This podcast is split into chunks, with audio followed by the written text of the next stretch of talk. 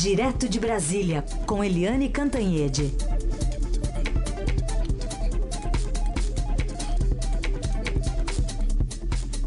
Oi, Eliane, bom dia. Bom dia, Heisen, bom dia, ouvintes. Bom, o presidente Temer voltou antes do previsto de uma viagem interna aqui, acabou depois cancelando uma viagem à Ásia. O que, que é? O clima tá ruim assim no Planalto? Tem que ficar por aí? Pois é, Tá, o clima tá ruim mesmo. A gente lembra que na semana passada o presidente Michel Temer fez um discurso bravo, né, irritado, deu dois tapas na mesa é, contra aí essa operação da Polícia Federal, essa pressão do Supremo contra ele. E ele falou, né, estão dizendo até que os meus filhos estão lavando dinheiro, até o meu filho pequeno aí lavando dinheiro. E ele está muito preocupado com tudo isso, porque a, aquela investigação sobre os portos, né, principalmente o Porto de Santos, aí em São Paulo. Essa operação toda está chegando muito perto da família dele e dos amigos. Primeiro foram os dois grandes amigos, né? O advogado Jorge Yunes e José Yunes, aliás, e o Coronel Lima, que é muito próximo há mais de 30 anos do presidente Temer. Agora os próprios filhos do presidente Temer e nessa semana a gente vai ter aí é, no dia 3 a o depoimento da filha do Temer, Maristela Temer, é, por causa de uma reforma que foi feita na casa dela em São Paulo.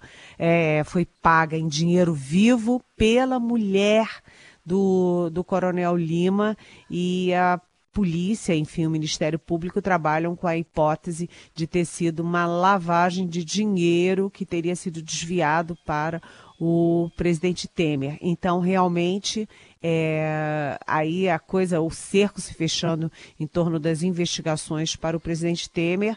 Ele disse que voltou, né, oficialmente a versão é de que ele voltou antes dessa viagem interna e cancelou a viagem à Ásia, aliás, pela segunda vez, porque por causa da, da pauta de votações do Congresso. Mas não foi bem assim, não. Na verdade, ele está irritado e preocupado com, essa, com esse avanço das investigações sobre, enfim, sobre a vida dele, sobre o sigilo bancário dele, sobre o decreto de portos.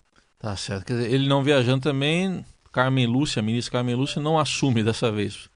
É verdade. e os presidentes da Câmara e do é. Senado, o Eunício Oliveira e o Rodrigo Maia, não precisam sair do país. Né? Isso, para não ficarem inelegíveis. Né? É. Bom, uh, vamos falar aqui do Rio de Janeiro agora. No fim de semana vieram a público notícias aí sobre o operador de Sérgio Cabral, amigo de infância dele, envolvendo aí o governador Pezão, até o ex-secretário da Segurança, o José Mariano Beltrame. Pois é, eu fiquei triste com essa notícia, porque é, o Beltrame, né, o Pezão, é aquela coisa, né? O governador Pezão era vice do Sérgio Cabral, né? Os dois sempre atuaram juntos. O Pezão deve muito a carreira política dele ao Sérgio Cabral. Então era uma questão de mais tempo, né? Menos tempo, mais tempo.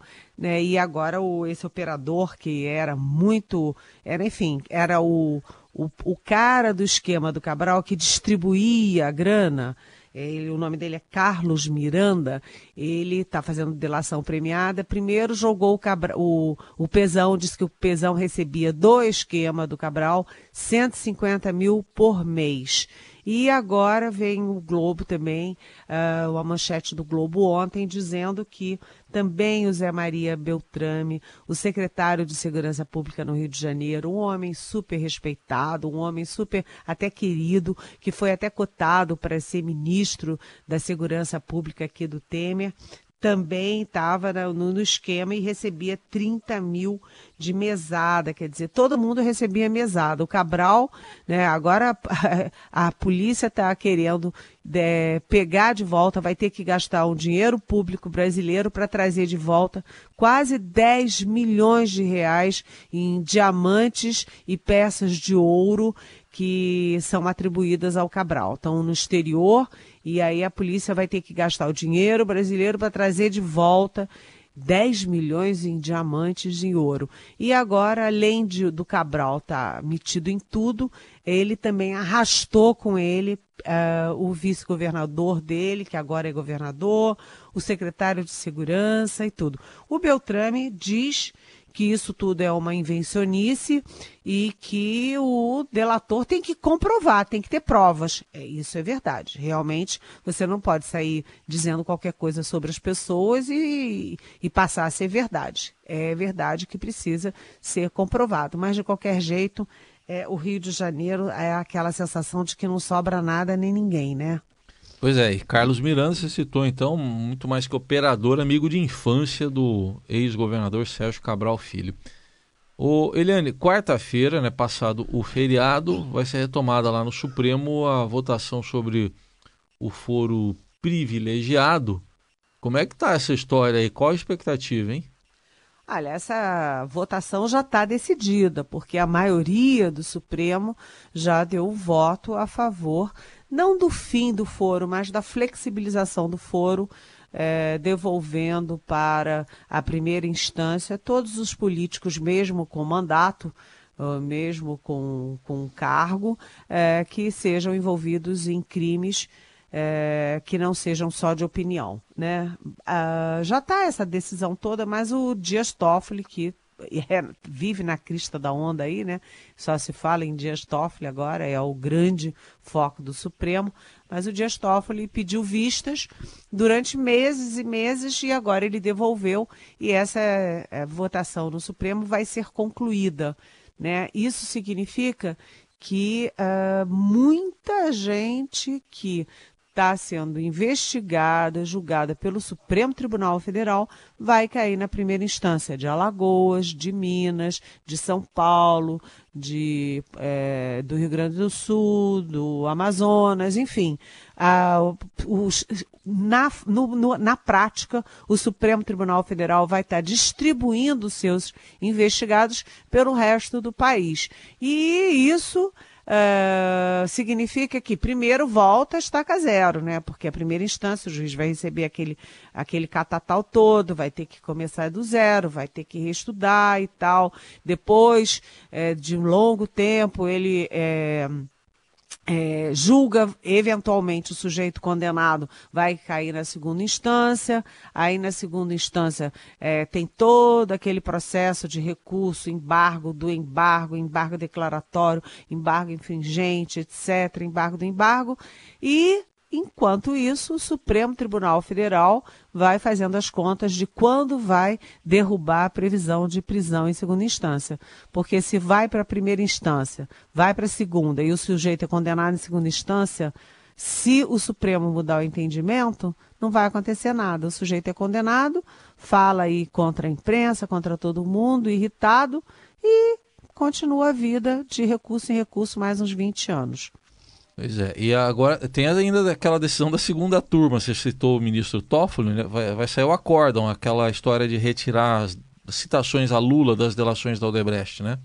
Olha, isso é uma questão super importante, porque a segunda turma, a gente lembra que tinha votado por 5 a 0, por unanimidade, é, manter as delações da Odebrecht, inclusive sobre Lula, é, com o juiz Sérgio Moro. E, de repente, deu uma cambalhota, mudou tudo, e três ministros, Dias Toffoli, sempre Dias Toffoli, Gilmar Mendes e Ricardo Lewandowski, decidiram que as, de, as delações referentes ao Lula na, na delação da Odebrecht não são mais do Moro, vão para São Paulo. Só que até no Supremo, os outros ministros e até o próprio juiz Sérgio Moro, todos estão com uma pulga atrás da orelha sem saber qual é a extensão disso. Né? O que que pretendiam esses três ministros com essa decisão? E só vai ficar claro exatamente claro qual é a dimensão, qual é a extensão dessa decisão com um acórdão é, da segunda turma. E quem redige esse acórdão é o Dias Toffoli, que foi o relator. Então, Brasília, assim, sem respirar, esperando o acórdão do Toffoli para saber é, é, só tirar aqueles trechinhos do Lula e jogar para São Paulo e não muda nada, como diz o Sérgio Moro, ou ao tirar aqueles trechinhos da delação Uh, isso pode mudar, por exemplo, o, o, a, o, julgamento do sítio de Atibaia, de repente Instituto Lula, e até gerar aí uma possibilidade de questionar o próprio julgamento do triplex pelo qual o Lula já foi condenado a 12 anos e um mês. Então, esse acórdão do Toffoli que está para sair é um divisor de águas nessa questão toda. Aguardaremos. A Eliane continua aqui com a gente, com as principais notícias do dia também, com os comentários direto de Brasília. Uma das notícias é uma nova ofensiva contra o Judiciário, feita pelo PT, que tenta emplacar na pauta da Comissão de Constituição e Justiça da Câmara um projeto que proíbe a TV Justiça de transmitir as sessões do Supremo Tribunal Federal e demais tribunais superiores. É uma proposta do deputado Vicente Cândido, do PT de São Paulo. Não é nova, foi apresentada em 2013, mas virou prioridade agora para o partido depois da, do Supremo negar o habeas corpus apresentado contra a prisão do ex-presidente Lula. Petistas avaliam que o resultado poderia ser diferente não fosse a transmissão ao vivo gerar pressão sobre os ministros. O projeto do deputado Vicente Cândido prevê que a TV Justiça se limite a divulgar os atos do Poder Judiciário e está escrito lá, sem transmissão ao vivo e sem edição de imagens e sonoras das suas sessões e dos demais tribunais superiores. E o deputado Vicente Cândido justifica que a exibição das sessões na TV expõe os ministros. Ô Eliane, é, tudo bem que tem ministro que aparece muito mesmo, né? a gente sabe disso, mas é, é para tanto aí proibir a TV Justiça de fazer transmissões? É que eles partem do princípio é, de que os juízes, né, e nesse caso específico os ministros do Supremo, eles julgam com a, com a opinião pública ali no cangote. Uhum. Então, por exemplo, eles, eles acham, né, é uma fantasia, claro, mas eles acham que se não tivesse a TV é, Justiça, que a ministra Rosa Weber poderia ter votado ao contrário, concedendo o habeas corpus para o ex-presidente Lula né, é, impedido preventivamente que ele fosse preso. Mas não funciona assim, né, gente? Essas pessoas que estão no Supremo, é, em geral, não todas, mas têm longa experiência de magistratura, né, de tribunais, de decisões que são espinhosas. Agora, eles argumentam também que lá nos, nos Estados Unidos, por exemplo, não tem negócio de transmissão ao vivo, não. Aliás, não tem nem, nem é filmado, nem ninguém tem assim excertos do, da, das, dos julgamentos do Supremo. Depois da sessão, a portas fechadas, abre lá, vem um porta-voz e dá o resultado.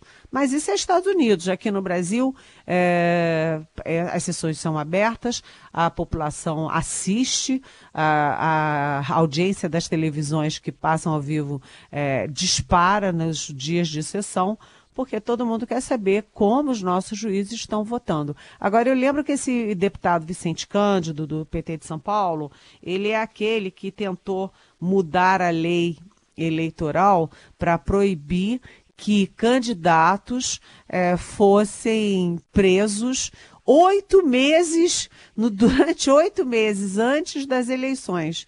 Nesse período todo, durante oito meses, os, os, candidatos poderiam fazer qualquer coisa e aí não seriam presos. Uhum. E, evidentemente, o Vicente Cândido estava fazendo isso exatamente para tentar evitar a prisão do Lula. Então, o Vicente Cândido tem aí um, vamos dizer, um parte-pri como legislador. Sei, tem um histórico, né? Bom, outro destaque é daquele rapaz que é o pivô da recente operação da Polícia Federal contra líderes do PP, o Partido Progressista, o ex-assessor José Expedito Rodrigues Almeida, que agora entra no programa de proteção a testemunhas. O, ele é um pernambucano que relatou à Polícia Federal ter carregado bolsas e malas de dinheiro para o presidente nacional do PP, o senador Ciro Nogueira, e o deputado Eduardo da Fonte, o Dudu da Fonte e os dois negam as acusações, foram alvos de busca e apreensão até nos gabinetes no Congresso Nacional, mas o fato é que a Polícia Federal resolveu dar proteção ao delator, então quer dizer que a vida não está fácil também para quem delata aí em Brasília, né, Eliane? Pois é, né? Esse expedito que, que era o homem das balas aí do PP o Partido Progressista, é, ele corresponde ao Renato Duque, do PT, Partido dos Trabalhadores, que agora também, segundo o jornal Globo, o Renato Duque também está fazendo delação premiada, quer fazer delação premiada. E o Renato Duque era o chamado operador do PT, e ele e o outro que a gente vem falando aqui na Rádio Eldorado, que é o ministro, ex-ministro Antônio Palocci, os dois são homens chaves no esquema envolvendo o Partido dos Trabalhadores. Se o Palocci resolve contar tudo, ele pode contar muita coisa, principalmente do ex-presidente Lula, né? Porque na carta que ele fez se desfiliando do PT, ele foi direto contra o Lula. Mas ele pode falar muito mais, porque ele pode falar do sistema financeiro, que até agora passou ileso na avalanche da Lava Jato. Você teve as empreiteiras, teve aí o pessoal de serviços e tal, mas não teve o setor financeiro ainda, que, e quem fazia essa ponte era o Antônio Palocci. E agora Renato Duque também, que é um homem que sabe das coisas e que era o expedito do PT. Muito bem. É, é boa comparação aqui, né, desses dois personagens. Ô, Eliane, eu não vou falar o nome de um personagem aqui, eu vou ler parte da notícia e você vai adivinhar, tá bom? Não é pegadinha, mas você vai adivinhar, tá bom? Tá bom, tá Vamos lá. Vamos lá. É um senhor, tá? Depois de 28 anos, domiciliado eleitoralmente no Amapá. É. Três pontinhos. Já sei quem é. Três, quem é. três, três pontinhos, eu não falarei. Transferiu o título de eleitor de volta para o Maranhão, a sua terra natal e berço político.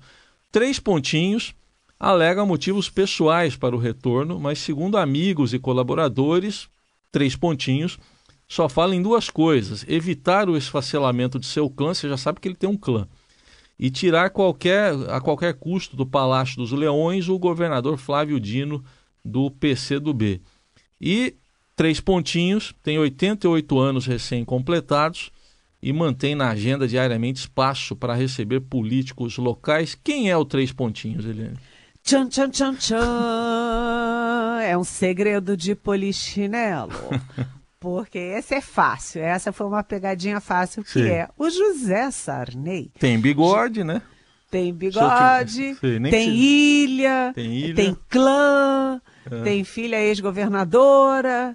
É, enfim, o José Sarney tem uma longa história, foi presidente da República, é, presidente do Senado, é, senador, ele é quase, tem quase 90 anos, mas ele continua ativo na política, sabe de tudo, ele é do MDB, ele sabe o que está acontecendo com o Temer, sabe o que está acontecendo no MDB e com uma curiosidade, ele é próximo do ex-presidente Lula. Os dois têm uma relação até, eu diria, afetiva, o Sarney e o Lula, porque o Lula lá atrás, quando ainda era santificado, era o homem do PT, o homem da ética, o homem da. Enfim, antes de ser presidente, muitos anos atrás, o Lula começaram a questionar é, o Lula, os, exatamente os bens do Lula. O Lula morava de, eh, de favor, o Lula viajava de favor, o Lula não sei o quê. E o homem público que saiu em defesa do Lula, pela, assim, na linha de defesa do Lula, foi o José Sarney. Então, os dois têm uma relação uh, próxima. Quando o Lula saiu da presidência da República, com 80% de popularidade, ele botou um único político no avião é, saindo de Brasília para São Paulo, na despedida da descendo a rampa, uhum. foi o José Sarney. E o José Sarney, ele é um homem que é, é, próximo de todos os presidentes, inclusive do presidente Michel Temer. É e ele volta para o Maranhão para dizer o seguinte: olha, Flávio Dino, que é o atual governador do PCdoB, né? Olha, Flávio Dino, não pensa que vai ser fácil, não, porque eu tô de volta. É isso aí. Tá lá de volta, então. Transferiu o título de eleitor para o Maranhão. Vamos para as perguntas aqui de ouvintes. Sempre lembrando que você pode mandar pergunta aqui. Põe a hashtag Pergunte para Eliane nas redes sociais ou então manda pelo WhatsApp, que é o 99481 1777. Você falou no primeiro comentário, Eliane, que o presidente Temer é, deu murros ou tapas na mesa, né, no discurso. E o João Alves, do Ipiranga, está dizendo o seguinte: Eliane, percebo que o presidente Michel Temer anda mais agressivo nos seus discursos. Será que é uma tática já prevendo uma terceira denúncia lá na Câmara?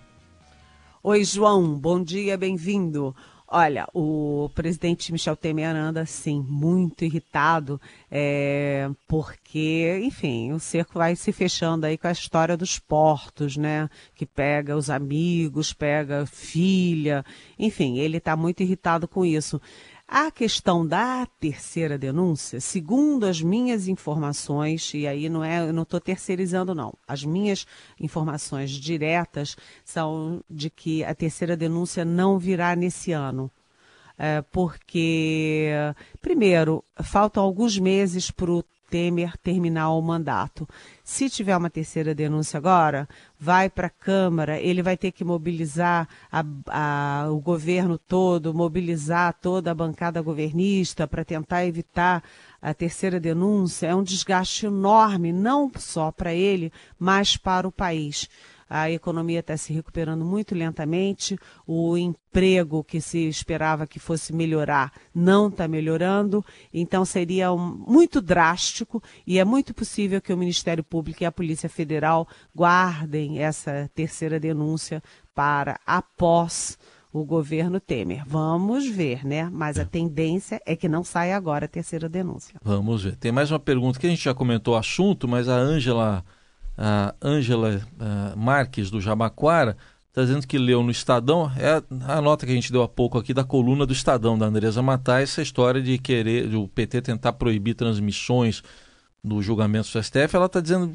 qual o real propósito disso? Você vê algum outro propósito? Oi, Ângela, bom dia. Uh, é exatamente o medo, né? O medo, eles acham que a transmissão ao vivo cria uma pressão popular, uma pressão da sociedade, e isso muda o voto dos ministros, como eu citei, da, por exemplo, da ministra Rosa Weber. Mas eu acho que não é assim, não, porque, por exemplo, o ministro Dias Toffoli, o ministro Ricardo Lewandowski e o ministro Gilmar Mendes, aparentemente estão se lixando para a opinião pública, porque eles tomam decisões é, surpreendentes, né? como, por exemplo, votaram de um jeito em outubro, agora votam de outro, é, independentemente da pressão da opinião pública para um lado ou para o outro. Além disso, é isso, né, o Ângela, a pressão da opinião pública tanto é para um lado quanto é para o outro, ou seja, eles estão sujeitos a pressões de todos os lados. Uhum. É, eu acho que não tem como re, é, voltar atrás nisso, porque a população já se acostumou com as sessões ao vivo e quer saber como os ministros votam, não só no, no, conteúdo, mas também na forma. Querem saber quando eles se trocam desaforos dentro do plenário. E a última pergunta tem a ver também com o Supremo. Alguém que deve estar curtindo o friozinho, imagino, lá de Monte Verde, legal, em Minas Gerais, o Jairo Mendes, pergunta: Eliane, por que alguns ministros do STF insistem em não cumprir uma decisão do plenário? Não sabem perder?